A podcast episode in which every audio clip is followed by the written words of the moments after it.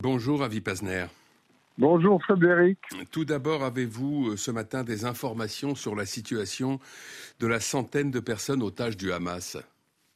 Aucune information.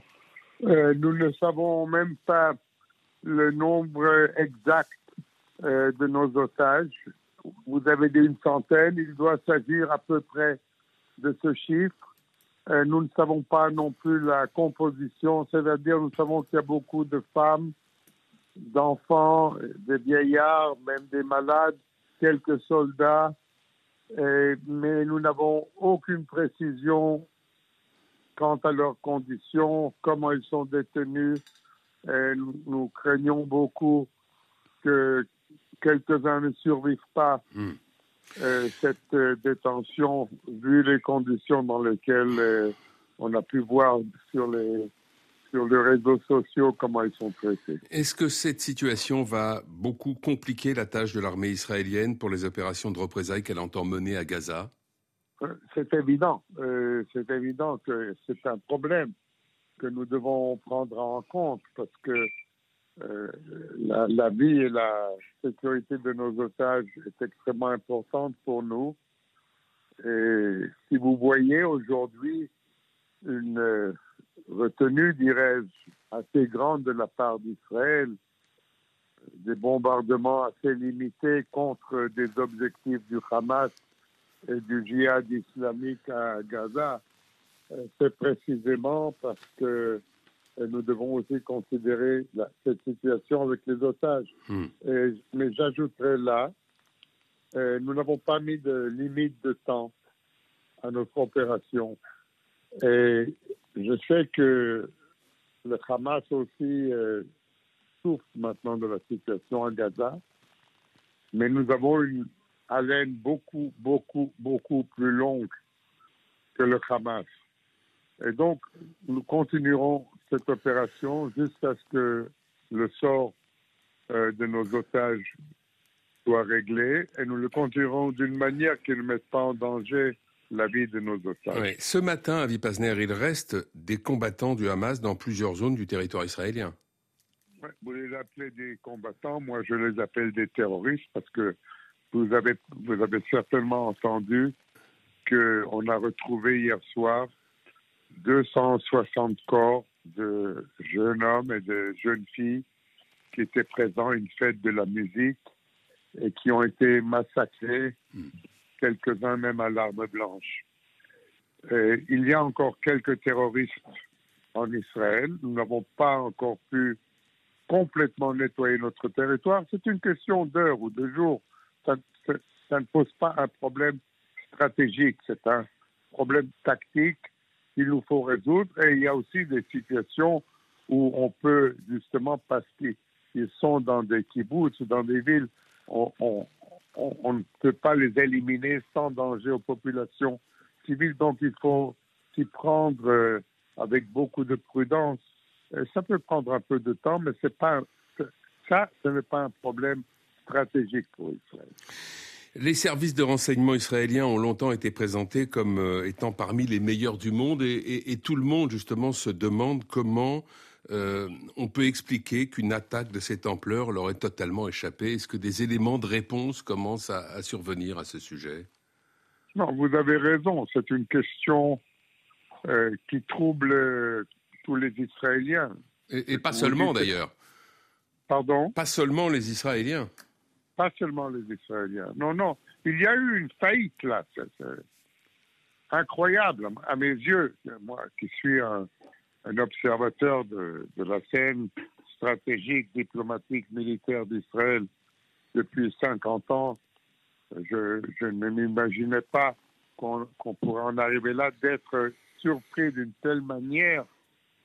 Euh, c'est une, une, faillite qu'il faudra enquêter et enquêter à fond. Euh, mais ça, après la guerre. Euh, pour le moment, la priorité, c'est de gagner cette guerre, libérer nos otages, et puis euh, après, nous étudierons exactement qu'est-ce qui s'est passé, et nous prendrons évidemment les,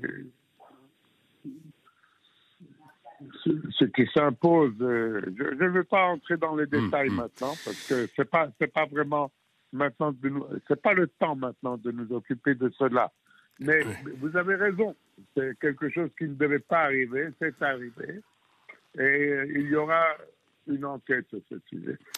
L'ancien ambassadeur d'Israël en France comme vous, hein, Elie Barnavi, estime dans une tribune publiée par Le Monde que ce qui s'est passé résulte, je vais le citer, résulte d'une organisation islamiste fanatique dont l'objectif déclaré est la destruction d'Israël et d'une politique israélienne imbécile à laquelle se sont accrochés les gouvernements successifs et que le dernier a porté à l'incandescence.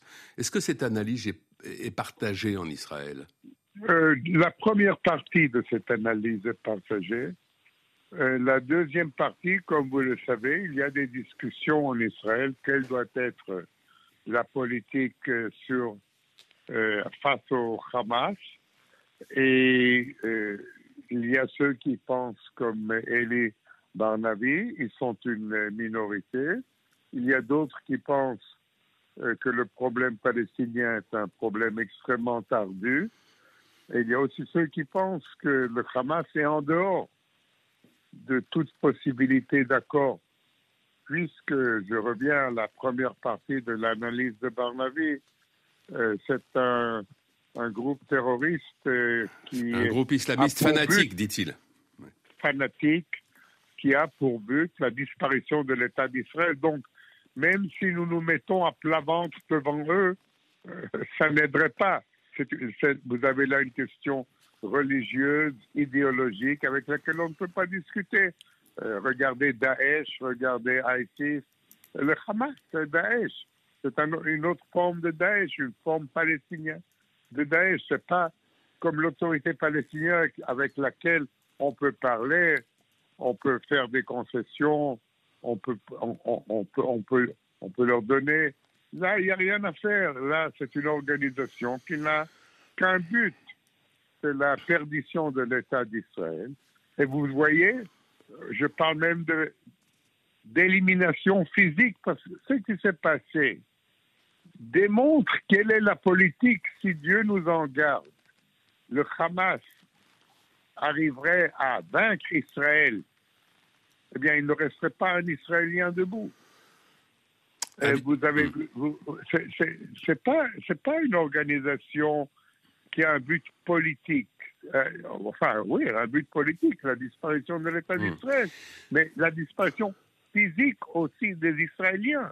Et ça, on ne le comprend pas assez. Euh, Avi Pazner, rapidement, il nous reste un peu moins d'une minute. Est-ce que vous pensez que cette opération vise à, à saper le rapprochement entre l'Arabie saoudite et Israël?